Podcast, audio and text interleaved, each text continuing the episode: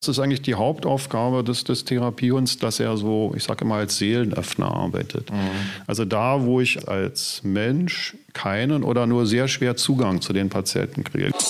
Die beiden Damen sitzen schon seit heute Morgen um neun da und haben auf den Hund gewartet und sie kommen erst am Nachmittag. Oder die Dame war extra beim Friseur für den Hund. Der Hund hat mich als ersten therapiert. Help FM, der Selbsthilfe-Podcast. So, in dieser Folge, das verspreche ich euch, da kommen wir auf den Hund, aber nicht auf irgendeinen, sondern auf den Therapiehund. Am Mikrofon begrüßt euch ganz herzlich Oliver Geldener und zu Gast bei uns im Studio ist Axel Ulrich vom Brandenburger Therapiehundeverein. Herzlich willkommen. Der Therapiehund, inwiefern unterscheidet der sich denn vom herkömmlichen Hund? Der Therapiehund unterscheidet sich vom herkömmlichen Hund durch seine Erziehung, durch sein Wesen und durch seine Arbeitsaufgaben. Wobei wir auch immer unterscheiden zwischen Therapiehund und nochmal einem Besuchshund. Okay, das können wir ja gleich nochmal auseinanderklamüsern. Also dem darf ich entnehmen, nicht jeder Hund eignet sich dafür, ein Therapiehund zu sein. Ich würde das anders sagen. Nicht jeder Hundeführer eignet sich dazu, einen Therapiehund zu führen. Weil der ah, Hund ist immer Menschen. nur, der Hund ist nur so gut wie sein, sein Therapiehundeführer. Also auch der Pitbull könnte Therapiehund sein. Der Verein, dem ich angehöre, der Brandenburger Therapiehundeverein, ist rassenoffen. Jeder Hund kann theoretisch Therapiehund werden oder Besuchshund werden, wenn er gesund ist. Also wenn wir jetzt natürlich einen Hund haben, der unter Schilddrüsenerkrankungen leidet, dann, dann wird es schwierig. Aber ansonsten spielt die Rasse keine Rolle. Man muss nur aufpassen, für welche Art von Besuchen oder Therapien ich den Hund einsetzen möchte. Okay, gut. Also auch der klassische sagen wir, Kampfhund oder wie auch immer könnte, könnte, in ihm kann ein Therapiehund stecken. Und äh, jetzt sagen Sie aber, der Hund muss natürlich gesund sein, das heißt auch psychisch. Ne? Also es gibt ja Hunde, die irgendwie traumatisiert sind oder eine Macke haben und wenn die bei bestimmten Situationen aggressiv werden, sind sie bestimmt nicht geeignet. Ne? Ja, das ist Voraussetzung. Deswegen prüfen wir auch die Hunde, die bei uns im Verein vorgestellt werden, sind sie dazu geeignet. Und da haben wir verschiedene Kriterien. Das heißt, der Hund sollte seine Pubertät hinter sich haben. Er sollte also 18 Monate bis zwei Jahre alt sein, sich die ersten Hörner abgestoßen haben. Es hängt einfach damit zusammen, dass er dann einfacher zu handeln ist. Der Hund sollte von seinem Wesen kein ängstlicher Hund sein. Er sollte eine hohe Toleranzgrenze haben. Einen eigentlich geringeren Jagdtrieb, dafür aber einen ausgeprägten Spiel-, Such- und, und Apportiertrieb haben. Das kann man ihn halt besser einsetzen. Und er sollte natürlich auch hören, also gewisse Grundkommandos beherrschen. Und er sollte, was ganz wichtig ist, auch sozialisiert sein. Er muss also mit anderen Hunden können mhm. und er muss natürlich auch mit Menschen können. Kein Problemhund. Und in Ihrem Verein kommen ja grundsätzlich, also sicherlich Hundeliebhaber zusammen und aber auch Menschen, die einen Hund haben. Also ich kann jetzt nicht einfach sagen, ich möchte Vereinsmitglied werden und nur da mal partizipieren an anderen Hunden, sondern jeder hat seinen eigenen Hund, ne? Bei Ihnen im Verein. Wir haben im Verein die aktiven Mitglieder, die haben alle ihre eigenen Hunde, manchmal auch mehrere Hunde. Wir haben aber auch Ehrenmitglieder oder, oder nicht aktive Mitglieder als Förderer des Vereins, die jetzt keinen mhm. eigenen Hund haben. Okay, aber in der Regel aktiv darum geht es ja jetzt. So, das heißt, ich bringe meinen Hund mit oder manche haben vielleicht sogar mehrere und ich muss aus irgendwelchen Gründen ein Interesse daran haben, dass mein Hund ein Therapiehund ist. Ne? Also nochmal, eine, da, da gibt es ja auch eine Ausbildung. Ne? Also man bringt einen Hund mit, dann gucken sie, ist der geeignet und dann wird der ja auch ausgebildet. Richtig. Und auch der Hundehalter. Sie selber, was haben Sie eigentlich für eine Rasse? Ich habe einen Lagotto Romagnolo. Oh, das müssen Sie jetzt aber erklären. Was ist das? Das ist ein italienischer Wasserhund. Äh, das werde ich auch immer angeschaut. Ja, kennen wir, ist das ein Obama-Hund? Weil die Obama sind groß ein bisschen, ne? Und so mit langem Fell, Nee, das sind die kleinsten. Das sind die Italiener. Die Italiener sind grundsätzlich immer so ein bisschen klein. Nee, wer Obama kannte damals im Weißen Haus, der hatte auch einen Wasserhund, der hat mhm. aber portugiesische Wasserhunde ah, gehabt. Das okay, sind ja, die ja. ganz großen. Dann kommen die spanischen Wasserhunde, die sind so die Mittelklasse und die Italiener sind die kleinsten dann. Ach so, der Fiat 500 so ein bisschen unter so den Wasserhunden. Und man muss auch wissen, der macht seinen Namen alle Ehre. Also wo Wasser ist, ist der Hund drin, ganz egal, solange es eisfrei ist. So sieht er dann auch aus. Der Vorteil von dem Hund ist, er, hat, äh, er hart nicht. Und damit kann man auch bei Allergikern einsetzen. Funktioniert gut. Sehr praktisch. Wie sind Sie denn jetzt auf den Therapiehund gekommen? Das war letztendlich, ich sage es mal für mich, so eine, so eine Vollendung meines, meines, meines Lebenskreislaufs im Prinzip. Also mein ursprünglicher Berufswunsch war es mal, Medizin zu studieren und Arzt zu werden. Das hat nicht geklappt zu seiner Zeit, äh, sodass ich nach dem Grundstudium die Universität verlassen habe. Bin dann in einer ja, bundesdeutschen Verwaltung tätig geworden, äh, habe dort meine Entwicklung gemacht, habe Staats- und Rechtswissenschaften studiert, später den Diplom Finanzwirt abgelegt. Aber irgendwann kommt man an seine Grenzen, wo man entweder nicht weiterkommt oder wo man ein positives Feedback aus dem, aus dem Berufsleben vermischt. Also Anerkennung für das, was man leistet, von dem man weiß, dass man es tatsächlich geleistet hat. Wie kann man so eine Grenze, ging nicht mehr nach oben? Es geht, es geht nicht nur nach oben, es, es fehlt auch insgesamt die Anerkennung. Also es, ja. es, es, fehlt das positive Feedback. Und ich glaube, das geht nicht nur mir so, das geht bestimmt vielen anderen Menschen auch so. Und dann ist die Frage, was mache ich? Viele sagen dann, okay, ich mache die innerliche Kündigung, ich gehe hin, aber mich interessiert mhm. das nicht, das ist nicht mein Typ. Manche werden Alkoholiker, ist auch nicht meine Schiene. Und manche Menschen werden darüber einfach krank. Mhm. Wenn sie jahrelang ohne Anerkennung arbeiten, macht das krank unter Umständen. Und mich hat es krank gemacht. Mhm. Äh, so krank gemacht, dass ich über ein halbes Jahr in eine Spezialklinik musste. Also ich habe also mein, mein Gehör verloren, ich habe mein Gedächtnis verloren. Mhm. Waren das so Burnout-Syndrome oder wie wurde das analysiert? Es wurde als Burnout-Syndrom bezeichnet. Das ist eigentlich dann so diese Umschreibung für ah, ja, Ausfälle. Mhm. Und hatte das Glück im Prinzip dort auf einen Therapeutin zu stoßen, die sich mit mir beschäftigt hat. Und wir haben einen gemeinsamen Draht gefunden.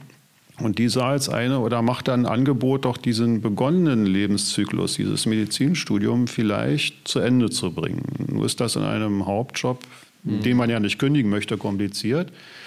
Aber sie hat mich dann viel in, in, Gruppentherapien getestet, meine Meinung zu anderen Mitpatienten eingeholt, Lösungsvorschläge eingeholt und ähnliches und hat dann den Vorschlag gemacht, ich möge mich doch mal mit Psychologie beschäftigen.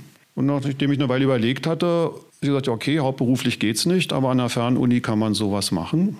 Habe ich dann tatsächlich den Abschluss gemacht in Psychologie, mhm. habe einen internationalen Abschluss bekommen und wir haben auch danach immer wieder gemeldet mit der Therapeutin. Dann sagt sie, ja, das haben Sie jetzt, wollen Sie jetzt machen? Ich weiß ich nicht. Also als Therapeut darf man in Deutschland nur hauptberuflich arbeiten, nebenberuflich geht nicht und dann kommen verschiedene andere Auflagen dazu. Will ich nicht, dazu bin ich zu alt. Und dann hat sie gesagt, na, dann machen Sie mal einen zweiten Schritt. Gucken Sie sich doch mal den Schamanismus an. Ich kann Ihnen die Verbindung machen zum, zum Chorschamanismus, zur deutschen Sektion des Chorschamanismus. Und da habe ich die erstmal angeguckt, sage ich, was ist das? Das sind doch die Leute, die mit dem Feld ums Feuer laufen und die Drassel schütteln. Das nee, gucken Sie sich das mal an. Haben Sie keine vorgefertigte Meinung? Schauen Sie mal, wie das läuft. Und auch das habe ich gemacht, habe da die Ausbildung mitgemacht und war erstaunt, das waren nicht die Leute, die man von der RTL 2 kennt, die da ums Feuer hopsen. Mhm das waren Sonderschulpädagogen, das waren Heilpraktiker, das waren äh, Betreuer in Altenheimen und teilweise auch Psychiater und Psychologen. Und je länger die Ausbildung ging, desto eher hatte ich für mich das Gefühl, dass es eine sehr gute Ergänzung zur psychologischen Ausbildung ist, weil viele Grundlagen, viele Ideen der heutigen westlichen Psychologie kommen meiner Ansicht nach aus dem Schamanismus. Und beides zusammen ist eine hervorragende Ergänzung. Also wie setzen Sie es jetzt ein? Ja, dann kommt jetzt der Hund ins Spiel. Jetzt hatte ich also zwei Abschlüsse und jetzt sage ich, was kannst du jetzt damit machen? Help FM, der Selbsthilfe-Podcast. Durch Zufall war es so, dass wir, die Kinder waren aus dem Haus und meine Frau sagte zu mir, lauf doch nicht immer alleine durch den Wald, such dir doch einen Hund. Und das habe ich gemacht und wir haben also wirklich aus tausenden Hunderassen, habe ich mich auf eine geeinigt und Warum eigentlich? Also hat er Ihnen gefallen oder hatten Sie da schon was im Hinterkopf?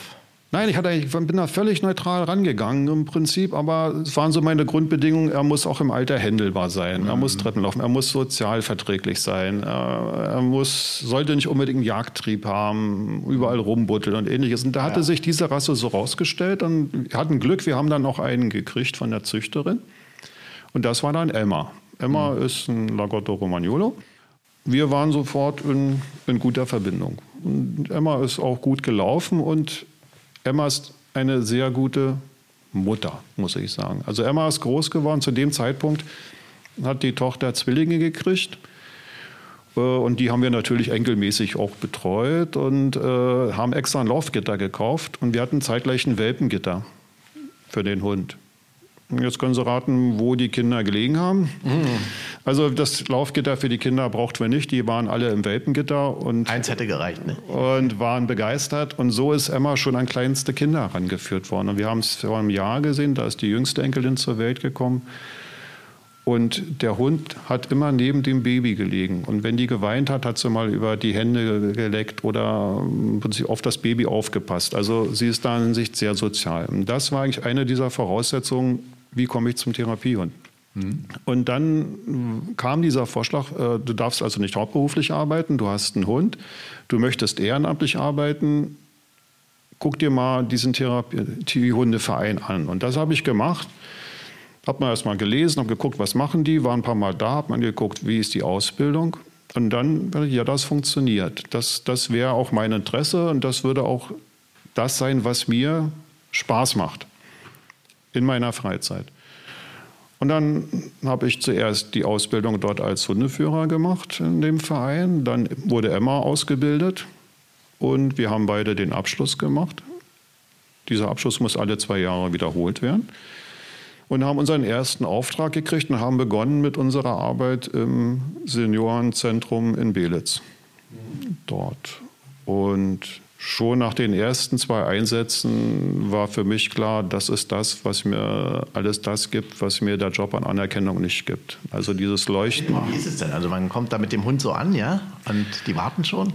Man kommt mit dem Hund an und beim ersten Mal sind alle neugierig und sie warten. Und dann, oh, ein Hund. Und mhm. dann arbeiten wir viel mit demenzkranken Senioren zusammen die erinnern sich dann. Die kommen ihre, über den Hund kommen durch das sie. Fühlen, durch das Anfassen. So über auch. dieses Anfassen, über dieses durch die Haare streicheln, erinnern die sich selber mal Hunde gehabt zu haben. Und Emma bringt sie in ihre Welt wieder zurück. Und dann fangen sie an zu erzählen, was sie mal für einen Hund hatten und wo sie gelebt haben und wie der Bauernhof waren. Und mit dieser Kommunikation lockert sich das auch bei den Senioren. Sie, nehmen daran teil und es funktioniert und, und, sie erzählen selber und sie werden wieder aktiv. Sie werden wieder im Prinzip zurückgeholt für eine Weile ins Leben.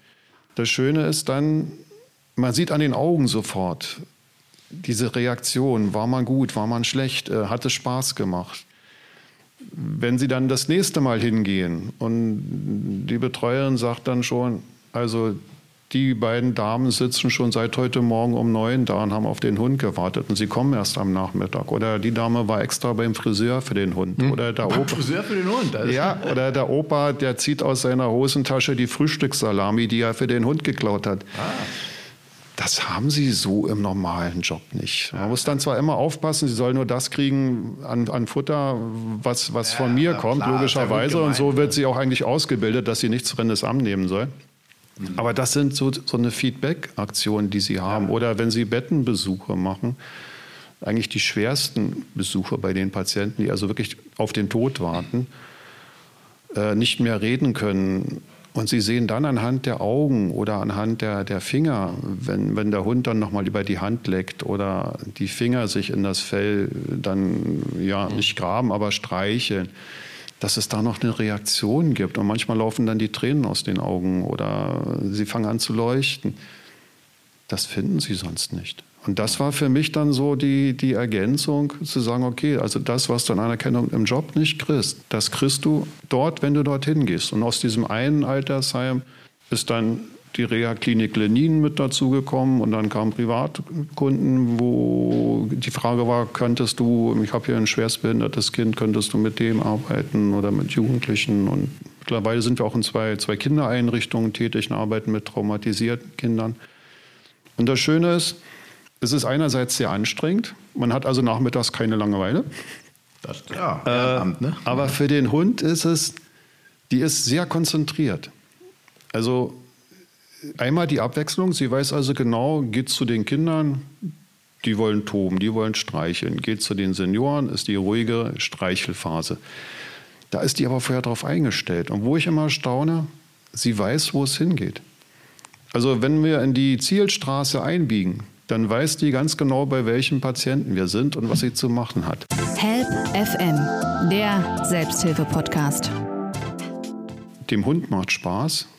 Das ist auch die Hauptsache, wollte ich gerade fragen. Also das ist also alle Verträge, die ich, die ich letztendlich mache, auch mit den Einrichtungen, sind immer, es muss drei Seiten Spaß machen. Es muss den Patienten Spaß machen, es mhm. muss dem Hund Spaß machen, es muss mir Spaß machen. Da, wo diese, diese Verbindung nicht kommt, äh, funktioniert das auch nicht. Also wenn ich Dann haben Sie auch schon mal was abgebrochen, wenn eine Verbindung nicht also da war oder der Hund vielleicht nicht wollte? Bei dem Hund ist interessant, die geht äußerst widerwillig, wenn gar nicht in Zimmern von Sterbenden.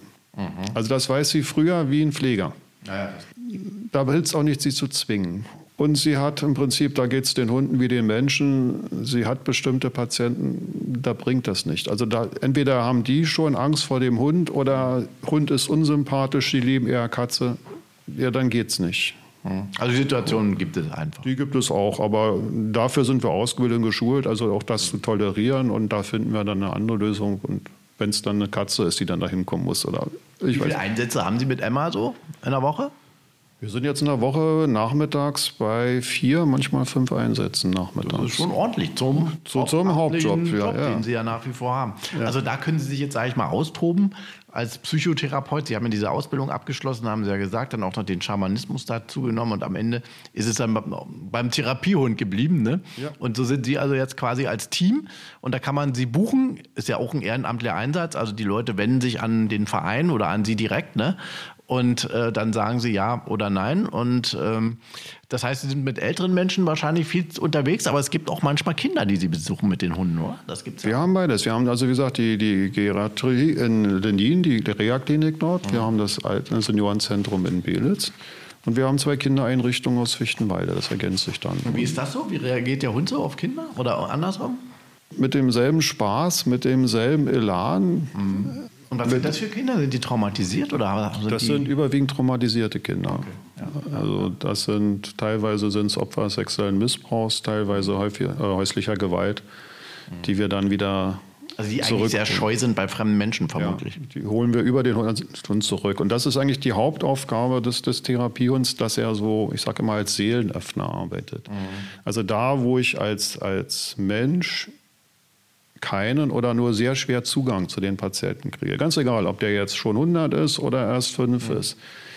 Da arbeitet der Hund als Seelenöffner, weil der Hund ist niedlich und Emma hat einen hohen Niedlichkeitsfaktor, muss man auch sagen. Wer sie auf Bildern sieht, und Lagotto ist niedlich und wenn es ist und sie ist ein Streichelhund und sie hat weiche Haare und sie liebt es gestreichelt zu werden. Das ist dieser Hunderasse auch so mehr oder weniger angeboren. Äh, dann wollen die diesen Hund auch streicheln. Dann lockert sich die Muskulatur. Es gibt Studien, die hat man gemacht mit Alzheimer-Patienten, die nicht mehr in der Lage waren, mit, mit Steck zu essen, weil die Hände verkrampft sind und so weiter. Und da hat man festgestellt, das Streicheln eines Hundes von sieben bis neun Minuten reicht aus, dass der wieder 14 Tage lang mit dem Löffel arbeiten kann, dass, die, diese Feinmotorik in die Hände zurückkommt. Durch das Streicheln, durch die Rückkopplung über das Fell und über die Wärme, den Willen, dem Hund vielleicht ein Leckerli zu geben, die ja, mhm. da bin ich ganz gemein, sehr klein sind.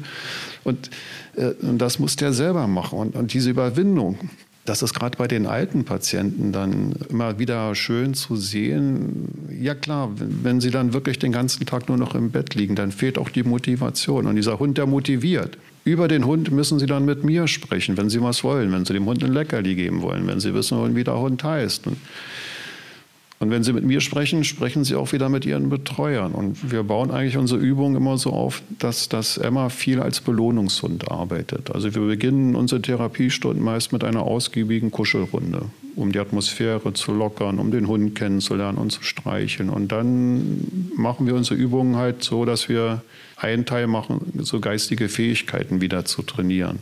Ein Drittel der, der Übungen sind also leichte sportliche Übungen, körperliche Fähigkeiten zu trainieren. Und das letzte Drittel sind dann wirklich so Streichelrunden, Kuschelrunden, Suchrunden mit dem Hund, und sie arbeitet halt immer als Belohnungsfaktor und das funktioniert sehr gut. Mhm. Und als Seelenöffner, wie Sie so schön gesagt haben. Ne? Als Seelenöffner dann, als Einstieg und als Seelenöffner, ja. Ja, also äh, sind Sie natürlich ein gutes Team und da sind wir auch, Stichwort Selbsthilfe, warum so Therapiehunde eben so förderlich sind bei verschiedensten Erkrankungen, gerade auch im psychischen Bereich natürlich, ne, Traumaüberwindung und so weiter. Also äh, da ist es einfach immer ratsam, entweder selber sich einen Hund anzuschaffen, das kann man ja machen und bei Ihnen da auch mitmachen, oder aber wenn Sie eben doch hingehen und anderen Menschen damit ja die Möglichkeit geben, die jetzt keinen Hund mehr halten können, weil sie Demenz haben, ja. da sind Sie ja unglaublich wichtig natürlich. Ja, das, wie gesagt, da kann man auch immer nur sagen, wer sowas machen möchte, kann sich gerne an den Verein wenden. Wir sind im ja. Internet zu finden.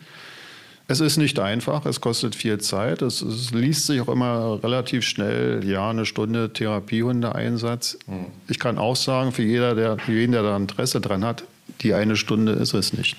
Naja, da hängt ein bisschen also, mehr dran, ne? Es hängt dran, Emma, wir trainieren jeden Tag eine Stunde. Mhm. Kommandos, äh, Aufgaben, Leinenführigkeit und ähnliches. Die Ausbildung ist sehr anstrengend. Also die Prüfung alleine für die Hunde geht zwischen zwei und drei Stunden. Die, die reine Arbeitszeit, wenn Emma als Therapiehund arbeitet am Tag, die liegt so zwischen 60 bis maximal 90 Minuten. Dann ist der Hund aber auch platt. Mhm. Also das darf man nicht unterschätzen. Die liegt dann im Kofferraum und schläft. Das ist für die, die ist dann im Arbeitsmodus und dann ist die auch danach völlig fertig. Mhm. Das muss man berücksichtigen. Und für den Therapiehundeführer selber, da gehört natürlich auch immer noch dazu, Vorbereitung der einzelnen Besuche, Auswertung, alles, was dieser bürokratische Aufwand ist, den sollte man da auch nicht vernachlässigen. Ja. Aber es macht eben sehr viel Spaß und man hat die Belohnung dann sofort und da sind wir auch, das finde ich auch so schön an Ihrer Geschichte. Sie sagten ja, Sie kamen im Job einfach nicht weiter, äh, litten dann unter Burnout. Die Anerkennung, die kriegen Sie jetzt über das Ehrenamt. Denn in Ihrem Beruf hat sich wahrscheinlich nicht viel verändert. Aber das ist Ihnen jetzt vielleicht sogar egal. Sie haben sich selber ja auch therapiert mit dem Hund und mit dem Einsatz, den Sie machen. Richtig, also das ist das, doch ein wunderbarer Kreislauf. Ja, das wollte ich sagen. Das deswegen auch Ende dieses, dieses Lebenskreislaufs, ja. dann dieses Aufgabenkreislauf, weil der Hund hat mich als Ersten therapiert. Ja. Und letztendlich ist jede Therapiestunde, die wir machen, ist zumindest ein Anteil Eigentherapie wieder. Also man kriegt auch immer ganz viel zurück. Das ist ja beim Ehrenamt generell so. Man tut was für andere, aber letztendlich auch immer für sich selber. Ja. Auf eine sehr schöne Weise. Aber sie bringen anderen sehr viel Glück und Freude mit ihrem italienischen Wasserhund kriege jetzt den richtigen Rassenamen nicht zusammen. Sieht sie mir nach, einmal. Und äh, tun eben auch immer was für sich. Und das kann man auch nur wirklich jedem empfehlen. Es ist immer gut, einen Hund sich zu halten. Man muss natürlich sich überlegen, ne? kann ich ein Tier wirklich halten? Kann ich das auch wirklich leisten? Aber es ist wirklich, hat einen sehr großen therapeutischen Nutzen. Danke, dass Sie das so wunderbar hier geschildert haben und danke auch für Ihren Einsatz. Und den Verein, den verlinken wir natürlich, den findet ihr im Begleittext. Und wer möchte, kann sich dann dort also an diesen Verein wenden. In dem Fall in Brandenburg, aber die gibt es ja auch überall in Deutschland. Also egal, wo ihr uns hört. Schaut einfach mal nach. Danke, Axel Ulrich, für den Besuch bei uns im Studio. Danke fürs Interesse, sagt Oliver Geldener. Bis zum nächsten Mal. Wiedersehen. Vielen Dank. Help FM, der Selbsthilfe-Podcast.